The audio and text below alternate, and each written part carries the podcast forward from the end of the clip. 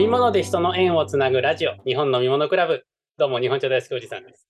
どうも、深海ラボの深海です。どうも、サブローです。よろしくお願いします。よろしくお願いします。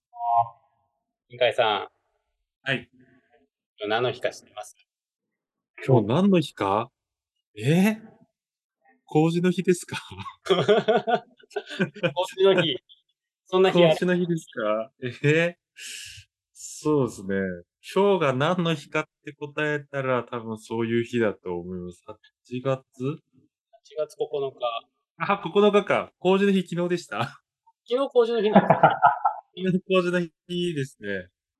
えなんで8、8っていうのは。は、あの、麹の中に含まれる米という字が、ああ。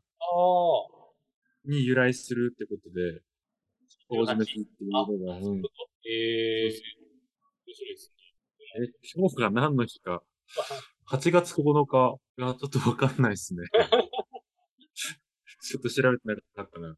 そういうラジオじゃなかったはずなんで。ああ、そういうやつ よくね、よく、まあ今日は何の日かっていうありますけど、ニュースとかで。ありますね。うんまあ、毎日何かしらの日はあるみたいですけど、ちなみにお茶の日は5月2日か3日、えっと、88夜の日と言われてます。うん。もう一個あるらしいんですけど、まあいろいろなお茶の日もあるみたいで、まあ今日は何の日かというような日では実はないんですけども、うん なんとですね、今日は日本飲み物クラブに初ゲストが来てます。いや、本当に緊張しますね。いつもよりちょっとテンション2割増しくらいで話してますけど、本当ですよ。はい。ちょっとあの、僕5月に東京に行ってきたんですけども、はい。何来たかって言ったら、日本茶生活さんっていう、まあ、メディアが、ウェブメディアがあるんですけども、こちらはい。の方に呼ばれて、東京お茶巡り2023っていうイベントで、まあ、お茶のワークショップと販売を出展してくれないかっていう話をいただきまして、それで行ってきたんですけども、はい。あの時は何人かな？12人ぐらい結じゃなか構ったです広い会場。も、もっとかな ?10 社くらい。合ってるじゃないですか。合ってるじゃないですか。農家さうんと、んぐらいまあ、あの販売店と、あとは、あの入れる方であったりとか、紹介するような方とかが、まあいろいろコラボをしたりとかして、集まるイベントで、東京日本橋でやったんですけども、そこのイベントの主催者である、三浦和孝さんが今日、なんとゲストで来ております。こんばんは。こんばんは。こんばんは。ありがとうゲストにお招きいただきありがとうございます。記念すべき。ありがとうございます。こちらこそ。つまり光栄で、す8月9日は日本飲み物クラブ初ゲストの日でございます。ああ、そういうこと。それはゲストの後に言うもんでしょう。来年も8月9日はゲストを呼びましょう。いや、もうバンバン呼んでたいですよね。そうですそのね。頃には。うん。いろんな人と喋っていきたいなと思っておりますけれども。えっと、三浦隆さんはですね、えっと日本茶生活というウェブメディア、これはちょっと概要欄にリンクを貼っておきますけれども、まあ東京であったり、京都であったり、まあ、いろんな都市のお茶情報であったり、お茶イベントの情報であったり、お茶屋さんだったりとか、あと、自らも主催で、あの、いろんなお茶屋さんを集めてイベントをされたりと、かなり精力的な活動をされてるので有名な方です。僕もずっと存在は知っていて、あの、いろんな方つながりでお話は聞くんですけども、今回やっと初絡みですね、あの、直接声かけていただいて、呼んでいただいたっていうことで、あの、そのイベントの後の打ち上げで、三浦さんとかと飲んでたんですけど、そこでめちゃくちゃ意気投合して、ラジオを聞いているはい。くださってですね、じゃあこれは呼んでもいいですか？というところでお声掛けしたところ、なんと来ていただきました。ありがとうございます。ありがとうございます。ありがとうもう、ございます。全エピソードを聞かせていただいております。全エピソードは、ええすごい。おそら全部、はい、もうお気に入りに入れて、これ寝る前に聞いて、はい、おります。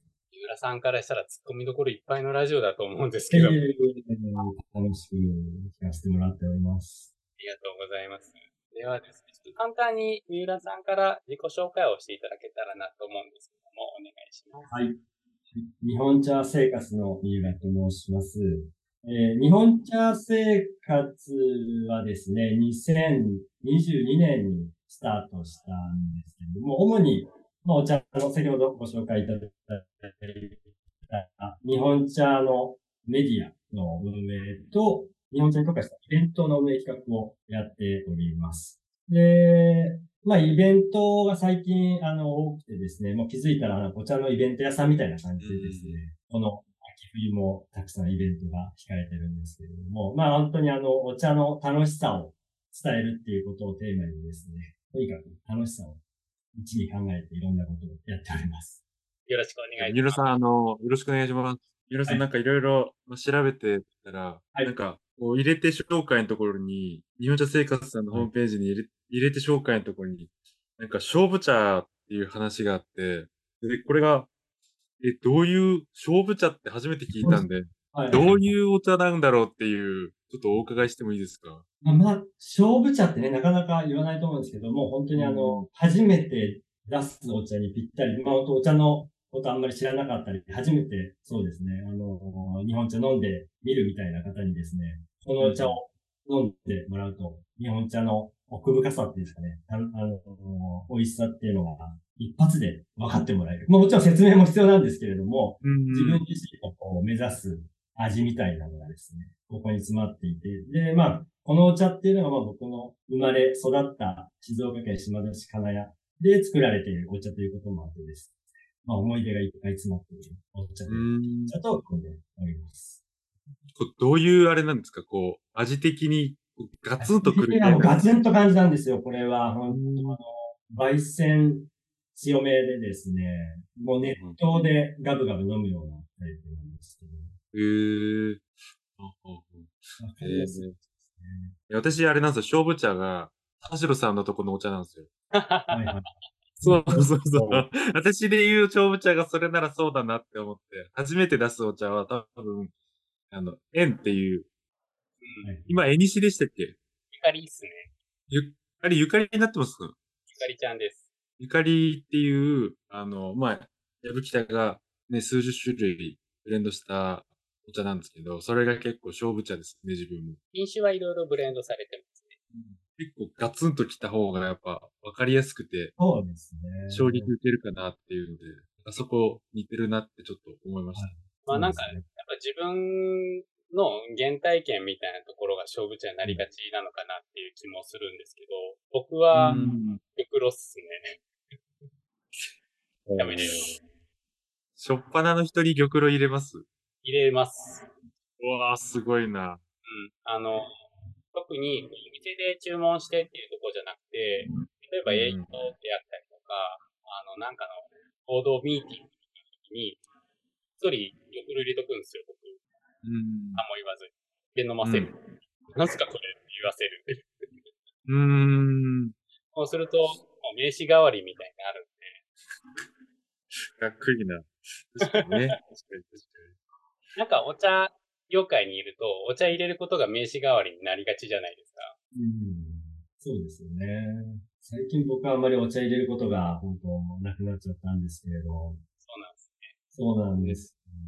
もう三、そうです。3年、コロナ前まではもうしょっちゅう自分のイベントでお茶を入れてたんですけれども、なかなかだから最近そうですね、コロナ明けて企画運営する側に回っちゃったんで、回っちゃったというか、そっちがメインなので、なかなか自分で入れて美味しいって言ってもらえる瞬間がなくてちょっと寂しかったりもするんですけど、えやっぱ入れてね、美味しいって言ってもらうのがすごい嬉しくなりますね。うんーこのかがやのお茶はどうやって入れたら美味しかったですか？美味しかったです。こういう風に入れて飲ませてあげたい。もう本当に熱々もう熱湯も95度で30秒でさっと出してですね、もう勢いで入れるみたいに。へえー。そう。ワンチャっぽいですね。香りがもう漂ってきます。な。そうですね。いわゆる、なんでしょう、懐かしい味というか。そうですね、懐かしい味ですね。なんかどこか懐かしいっていう反応をしてくださる方多かったですね。不思議なんですけど、最近のお茶というか、まあ、昔のお茶って、多分その年代を遡ってみると、僕が、まあ、生まれる前だったりとか、お茶飲んでないだろうっていう年代の時に主流だったものが、なんか懐かしいっていうところが多いんですけど、なぜか僕が飲んでも懐かしいって思うんですよね。はいはいはいはい。ここがすごい不思議だなと思って。うん美味しいですよね、ああいうお茶。うんえ、ちなみに今、ずっとイベントされてるってことだったんですけど、はい。なんか、このイベントやって成功したというか、すごい楽しかったのとか、こ心に残るイベントとかってありますよ？僕は、まあ、お茶に、あの関わる、本格的に関わるきっかけはやっぱりお茶のイベントだったんですけれど、それがまあ2015年なんですけど、うん。はい。まあ、あの、その時は、まあ、全然お茶のことも知らなくて、まあ、友人と一緒にお茶のイベントを企画してですね、オフィスでやったんですけれど、本当にあの、ジャズのミュージシャン呼んだりですね、うん。トークショーやったり、生産者呼んでトークショーやったりですね。はいはい。なぜかまあ日本茶のイベントなんだけど、中国茶の人呼んで、中国茶の講座やったり、まあ、やああ、いいですね。また呼んだり、まあ、本当にお茶を楽しんでもらう場として、いろんな、あの、コンテンツを、もう初めてのイベントなんですけど、盛り込んでですね、うん。一緒に企画して、で、そのイベントも自分自身すごい楽しくて、うん。はいでまあ当時はあの、違う仕事をしていたんですけど、同茶とは関係ない。もう翌日、お茶ロスになっちゃってですね、お茶がない人生っていうのはすごい寂しく思えてました。そっからやっぱり、もっとイベントやりたいみたいな。で、そうですね。まあ、そっからイベントをやりまくるっていう。ああ、やっぱ最初が一番印象残りますよね。そうですね。本当に皆さん楽しんでいただいて、まあ、やってる自分たちも楽しかったので、うんうんまあ、それが本当始まりなんですね。うん。一回目からすごいですね、ボリュームが。そうなんです。まあ、当時 PR 会社にいたのでプレスリリースも打ったりとかして、ええすげえ。ちょっと前にやってましたね。負けてられんですね、田代さん。うんやりましょう、いろいろ楽しい。やりましょう。いや、二人もイベントやるんです。私もやるし、え私ですけど、なんかそこまでなんか、やったことないんで、私は。そうですね。まあ、僕らがやるイベントってどっちかっていうと、個人でやったりとか、まあ、多くても2人か3人くらいのコラボでやったりとかなんで、結構いろんな方集めて、大きなイベントとかって、まだやったことがなくてですね。そういったこともやっていきたいなと日本酒のコラボレーションイベントってね。あんまりないので。ああ、そう、あってもなんか、あれですもんね。こう、なんだろう。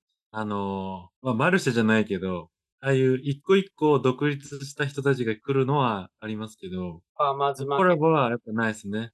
うんそうそうそう、ファーマーズマーケットみたいな感じで。この間、新海さんの日本酒イベントに僕、ちょっとお邪魔してきたんですけど、その最後のところでですね、日本酒と、日本酒で抽出したお茶うん出したら結構人気ありましたよね。うん。あの後お客さん来てくれましたよ、うちに。ああ、本当ですか？いや、いいですね。こう、つながりができるイベントがやっぱ一番いいですもんね。一回限りじゃないっていうのが大事にしてるんで、うん。そこはすごい嬉しいです。木村さん、秋冬にかけていろいろイベント今、企画盛りだくさんだと思うんですけど、はい。言える範囲のことってあります？ああ、えっ、と、11月は、あの、もう4回目を迎えるんです。日本橋で、はい。日本橋唯一という商業施設で飲み比べるイベントをやるんですけれど、まあ、今回11月の1週目、2日間で、はいで、もう日本全国、今回は宮崎、広島、京都、埼玉、岐阜と、おー。地方から生産者さんに来ていただいて、はい。今回は盛大にやるんですけど、まあ、2日目は、あの、野立てのイベントをやったり、煎茶道の野立てをやったりですね。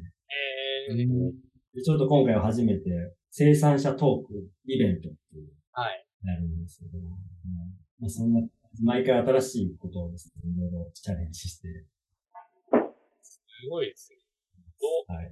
どうやって思いつくんですか？そういう新しいこと。いや、なんか、自分だったらこういうの参加してみたいな、みたいな。もうなんか、そんな感じで、とにかく、こういうのやったら楽しいだろうな、みたいなのを考えてやってます。でも、あのー本当に日本茶のイベントってあんまり今までね、たくさんなかったので、コーヒーだったり日本酒のイベントを参考にしながら、こんなのあったらいいな、みたいなので、いろいろと企画を考えてるんですね。まあ、あれですね、うちの、えっ、ー、と、私が今度9月に参加するイベント、若手の夜明けっていうのがあるんですけど、はいはいはい、まさにもうそんな感じですね。結構こう、なんだろう、構造的になってるというか、多面的に展開していくイベントなんですよ。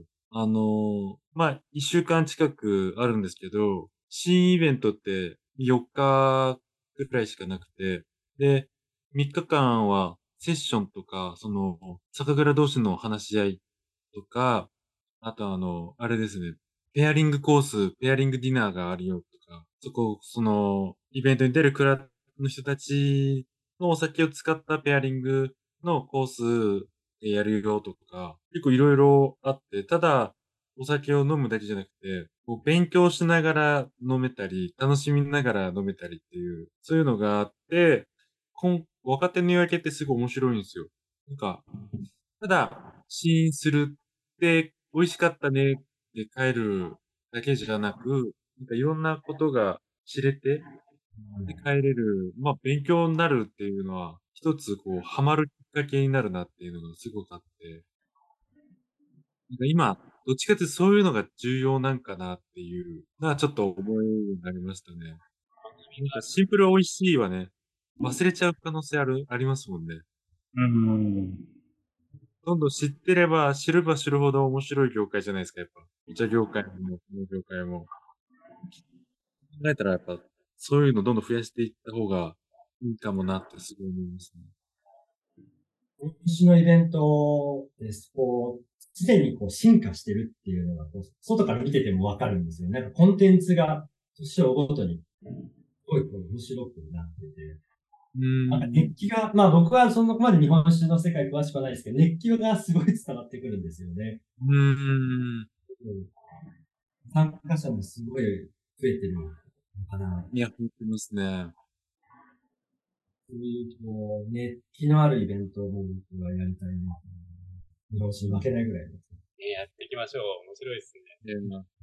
いや、ちなみに、ちなみに、あの、三浦さんは、その、まあ、ほぼ日本酒のことご存知ないって言われてるんですけど、ざっくり、日本酒とコラボしてイベントやるなら、こういうのやりたいとかってあります？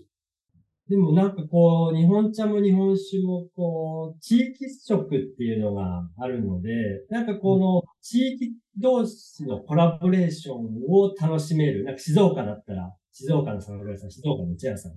なんかこう、コラボレーション感がいられるように、ちょっとエンタメ要素がある。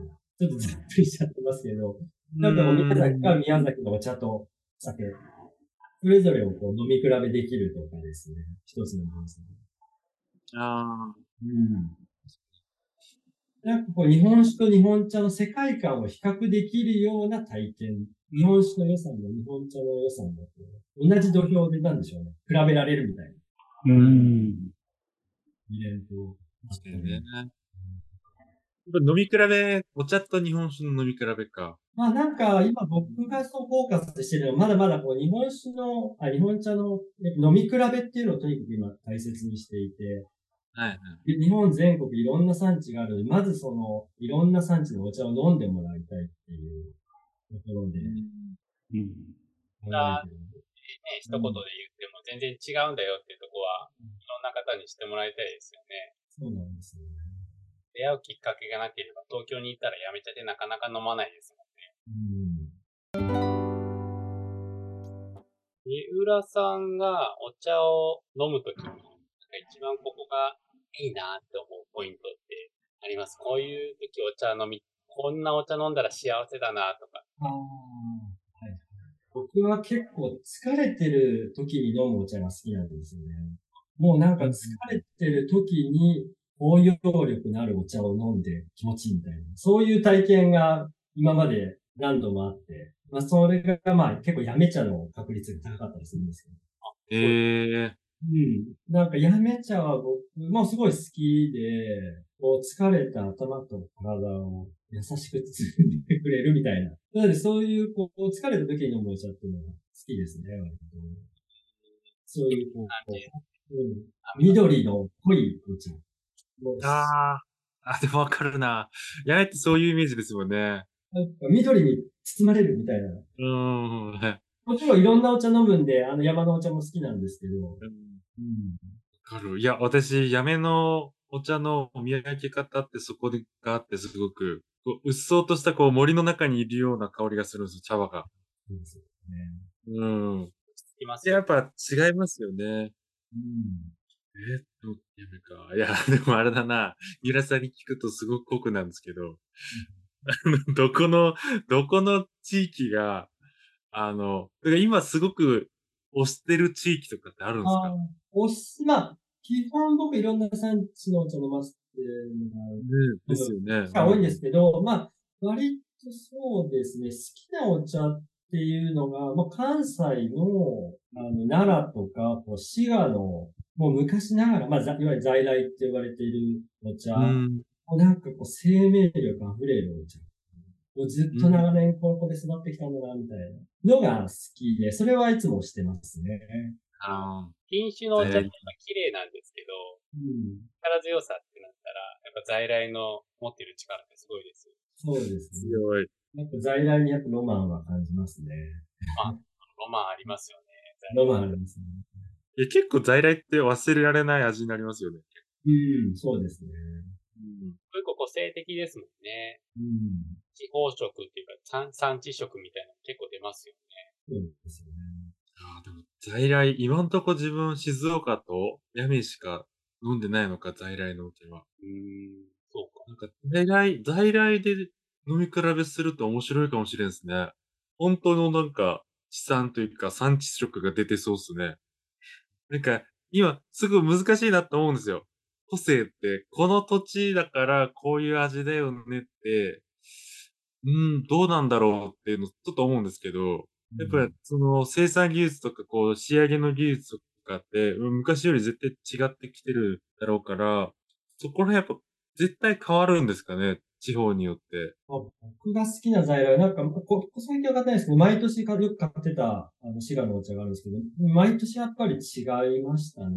まあ、なんかあの味には出会えないんだな、みたいな、ちょっと寂しさを感じる年もあれば、あ、戻ってきたみたいああ、そういう違いもこのおある。茶ってほんと10年後残ってんのかな、みたいな。いや、これはなくしちゃいたくない、なくしたくないな、みたいな。そういうなんかいろんな思いが、在来に。うん。うーん。やっぱりほん。と一期一会ですよね。一例ですよね。在来って言っても、在来になると畑の中で全部違う木になってくるから、やっぱその摘み取ってる場所であったりとか、うん。まあ同じパッケージでもその中でも少し味変わったりありますもん。ね。そうです同じ味にならない。まあね、日本酒も一緒ですよ。え、そう同じ味に、うん、はならないですね、絶対。うーん。そこは作物なんで、どうしてもお米の出来不出来で変わってはきますね。似た方向性では作りますけれど、やっぱこんだけ、えっと、同じ種類の今年14本ぐらい作る作ってるんですけど、一個として、やっぱ同じのはないですね。うーん。この、なんだ、枠組みは決まってますよ。あちゃんとここの味には収まってるんだけど、やっぱちょっと違うなっていうのはすごく感じるんで、そこが一個の楽しさですけどね。ここ、すごい難しいですよね。お茶は畑にあった状態を変えないっていうのがどっちかというと製造なんですけど、お酒は醸造、うん醸していって変化させていって、それでも同じにするっていうところが、まあ、すごいなと思うんですよね。あ、そうですね。そこが、難しくもあり、楽しいところですね。うん。このお米だったら、こういう風にしようみたいな感じになるんで。三浦さんはお酒はよく飲まれます？そう、まあ最近はでもまあほとんどなんかビールばっか飲んでますね。ビールね。この時期はビールですよ。そうですね。暑いっす。自分も、自分もビールですもんね、ほとんど。そう。一時期まあ日本酒もなんかと仲のいい友達がよく日本酒の会をやってたこの時は参加していろいろ飲んで、そうですね。やっぱイベントとかまあそうです。飲みの場で日本酒は飲んでましたけど、家家とかでなかなか飲まないですね。うん。なかなか日本酒とかだと、こう、まあラベル買いっていうかですね、並んでるのを見て、あなんかこれ美味しそうだなとか、まあ人からこれの名前聞いたなとかで選ぶことが多いかなと思うんですけど、三浦さんは、なんかここビビッときたな、これだから買おうとかっポイントってあったりします？お茶で。あ、お茶で、うん、ビビッとくる。まあ、なんだろうな、こう、こう香り、香りですかね。こうまあでも、試飲をして買うことがほとんどなので、あんまりこう、パッケージ買いとかはなく、ああ、そうなんですね。飲ん。そうですね。飲んでから買うっていうことが、ほとんど、まあイベントとかでも買いますし、なるとやっぱ飲んだ時の、そうですね、最初の香りがもう好みかどうかっていうことで。試飲ありきですよね。どうしても味見てみないと買いにくいなっていうのはあありったりくいなんですね。まあ、あとは、ま試飲って、うん。いや、試飲って言ったらしてくれるもんなんですかお茶屋さんで。まあ、してくれるんじゃない？言ったら、大体、ああ、そうなんです。よっぽど忙しそうな店じゃなけれああ。なかなか試飲して買った覚えがないんで。ば。あ、そうっすか。えそうなんだ。はいそう。もう話聞いて、しっかり聞いて、ああ、じゃあこれ買おうかなっていうのが多いので、できるんで、ちょっと今度行ってみよ あの、迷惑ならないように。う。はい。いやいやいや、迷惑かけません。大丈夫です。三輪さんは、えっと、今年は新茶時期とか畑に行ったりとかはしましたか？産地の方。なかなか今年は行けてなく、そうですね。最近行けてないんですよ、飲みに茶屋に忙しいです。ん。もう、やめにも行きたい行きたいって思ってて、あーぜひ来てくださいよ。はい。タイミング逃しちゃうんですよね。案内しますよ。やめだと、三浦さん会いたい人っていますか？あのー、やめだと、やめ茶発祥のお店、なんでしたっけ好み園さんですかね。好みです。には行きたいなと。すごいですよ、あそこ。本当にいろんな、もう年代物の茶箱とか機械、手もみの、あの、小色とかもですね、高知のものがあったりとかするので、どっちかというと博物館みたいに楽しめます。うんええお茶も美味しいですし。私行ったことあります？ないかな？ないかもしれない。え、行きたいです。うん。連れてってください。今度行きましょうっていうか、三郎さん近いから連れてってくださいよって感じですけど。僕、今度19日行ってきますね。ええいいなぁ。そこで三味線とお茶のイベントが開かれるということで、楽しそうだな。三味線とお茶のイベント。ことではなくて、はええい。まあ、ぜひそういうのとタイミング合わせてお来られたら、2倍楽しめるんじゃないですかね。確かに確かに。うん。のみさんはすごく歴史が古くあるので、いろんなこういう文化的なイベントとかもされたりしますよね？私はやめちゃ600周年ですね。そうなんですよ。すげえ。やめちゃ、あの、霊岩寺っていうお寺があってですね、修水ってがお茶の木をそこに持っていったっていうのが始まりで600周年になります。10月の28、29は、やめでも、あの、福岡市の方でも、うん600周年イベントをやりますので、うんうんそういうタイミングで来てもらっても面白いのかなとは思います、一番いいタイミングですね。リッツ・カールトンのあの広場でちょっとやりますので、手伝いにあ、あの、新しくできた。あ、そうそうそうそうそう。へえ。その PR をしてきます。いいっすね。600周年って考えるとすごいですよね、本当に。そうですね。それだけ続いてきた飲み物というところで。ダメだと、あと他は何かつながり？この間熊園さんと、マエさんはそうですね。いつも仲良くさせてもらっていて、マエさんですね。あとなんか素敵なね、カフェも多いですもんね、やめは。そうですね、最近カフェが増えてきて、あの結構八女市って今、なんでしょうね、盛り上がってるんですよ。そうですよね。へえ。あ、そうなんすね。え、三浦さん、ずっとほら、イベントされてきてるじゃないですか。はい。こうイベントをして、で、人を呼ぶときって、いろいろ調べて呼ばれますよね。はいあると思うんですけど、なんかこう、もうずっと一緒にやり続けてる人みたいなっていらっしゃるんですか、やっぱ？あ、えっ、と、出店者さんとか。出店者さんで、うん。ずもうすごい出会いがあったみたいな。あ、でも毎回違う方にお願いしていて、うーん。そうですね。もう毎回でもお願いしたい人もいっぱいいるんですけど、あのー毎回イベントはフレッシュな顔ぶれでやろうっていう思いもあって、どうやって見つけてこられるんですか？本当ご縁ですね。いろんなつながりがうん。あるので、なんかこの方素敵だな、みたいな。もうビビビッと来たらすぐ声をかけさせてもらうっていう。一緒に。ちなみに田代さんはどうやって見つかったんですか？でも、田代さんはもう数年前から知っていて、もういつか一緒にやりたいっていうのは。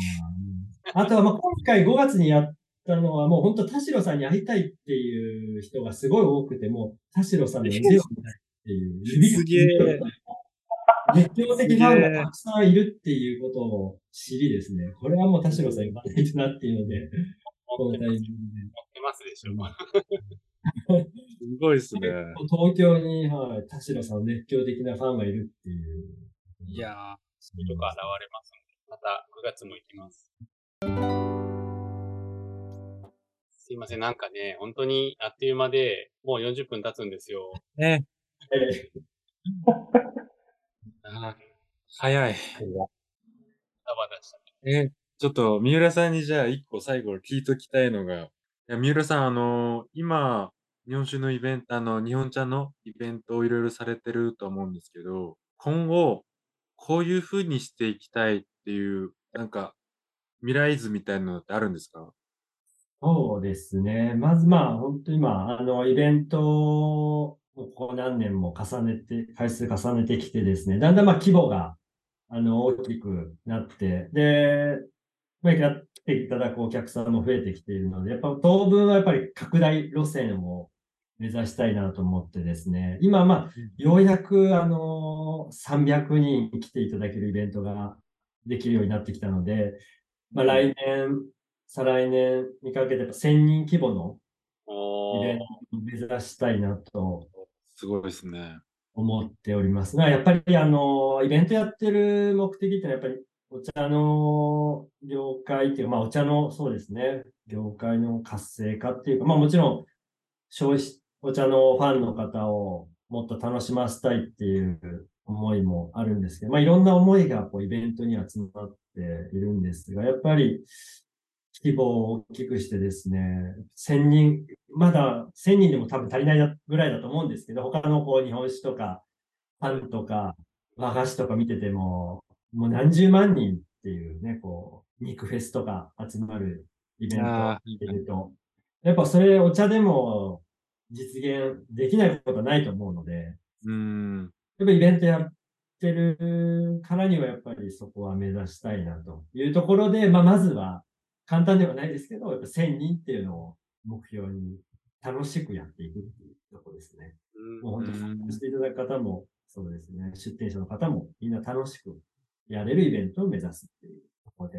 やっぱ他の業界じゃないですけど、まあ全く知らないところから引っ張ってくるっていうのはありますか？例えば、その、まあお茶の業界じゃなくて、まあアニメ業界だって一番ででかいのってアニメ業界とコラボしたらうん。人来ると思うんですよ。ああいう、まあ全く知らないところの人たちを呼び込みたいっていうのはやっぱあります？そこはですね、まあそういう形のイベントもあるかなとは思ってるんですけど、やっぱりうん。僕の中では日本茶のイベントとして、あのコラボレーションはせず、もう本当にお茶だけをテーマにしたイベントをやって、そこでお客さんに来てもらうっていうことが大事かなと。本当お茶目的に参加してくれるお客さんをやっぱ増やしていくことが大事かなっていうのは、僕もいろいろ今までコラボレーションのイベントはやってきたんですけれど、はいはいはいまあ、脇役じゃないですけど、あの、まあ、いい意味で脇役になっちゃうんですけど、どうしても日本茶って。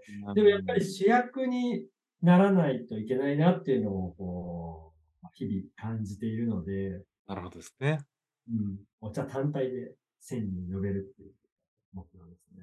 ぜひなるほど僕もイベントに呼んでもらいたいですね。いや、もうぜひ、田代さんのファンがたくさんいるので、もう前回のイベントは入りきらないぐらい、もうワークショップもすぐに完売してしまったので、ええ はい。やっぱり大きい会場でもっとそうですね、たくさんの方に楽しんでもらえるような場を作るっていうことが必要かな。そうですね。うん。やっぱお茶を楽しむ楽しみたいっていう人はいっぱいいますけど、なかなか機会がないっていうことであったりとか、まあ、お茶なのでお腹いっぱいになることも結構多いからですね。たくさん飲むので、あっち行ってこっち行って。そこを、なんか僕だったら絶対一日中そこで遊ぶなと思うんですけど。うん。そんな一日遊べるイベントですね。はい。うん、ぜひ楽しみにしてます。ちょっと福岡の方は、九州の方は僕が頑張ります。よろしくお願いします。でも何か三浦さんの方から宣伝とか PR とかありますか？えー、日本茶生活のサイトをぜひ見ていただいて、インスタグラムフォローしていただけると嬉しいです。はい、あの私今日ツイッターフォローさせていただきました。あ、ツイッター、そう、ツイッターはちょっと活動、あ、ましてない。あ、インスタですね。そう、インスタ、まあもっとそこも発信していきたいと思ってるんですけど、はい、ありがとうございます。そのメディアもやっておりまして、日々いろんな日本各地のお店を取材して、記事アップしているので、ぜひ見ていただきたいと思います。非常に見やすくてですね、その場所場所の魅力っていうのを引き出している記事がたくさん用意されてますので、お茶好きな方、そうじゃない方も、ちょっと絶対見られると、お茶の魅力にどんどんどんどんハマっていくのかなと思えるような日本茶生活。あれはウェブメディアっていうことでいいですかね？ウェブメディアで、今のところはそうですね。あと、英語版も、あ、英語版も。ローンチするので、えー、海外の方にもご紹介いただけるサイトになるかな。最高ですね。海外いや、本当旅行するときにあれ見るの、すごいおすすめですね。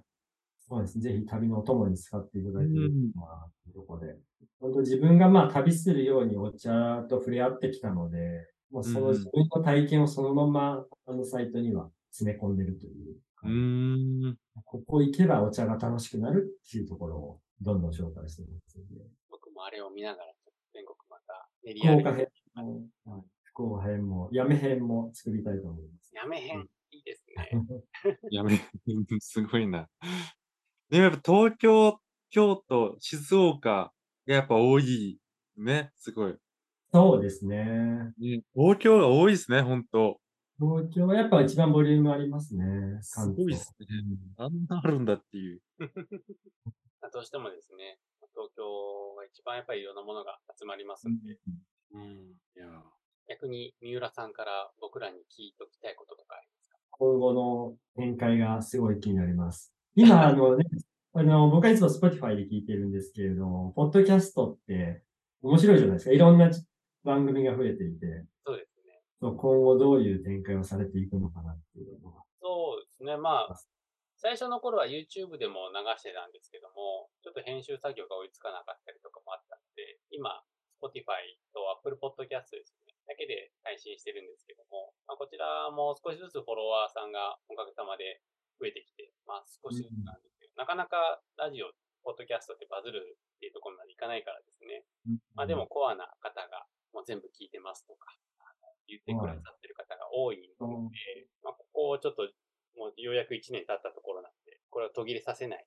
で、で今日みたいに、井浦さんみたいにゲストに来ていただける方をたくさん、あの、呼んでですね、関わりを増やしていって、本当にいろんなお話を、あの、楽しい話をできたらなと思ってます。でいずれは、今ちょっとズームでお話しさせてもらってるんですけど、まあリアルで、ちゃんと機材揃えて、そういうラジオブースを作って、話をしていくっていうのが理想です。なぜなら、お茶を飲んでもらいたいから。あ、いいですね。楽しみです。そうお酒も飲んでもらいますけど。お酒も飲んで、結局、あれですね。あの、オフ会をやりたいなっていうのはありますね。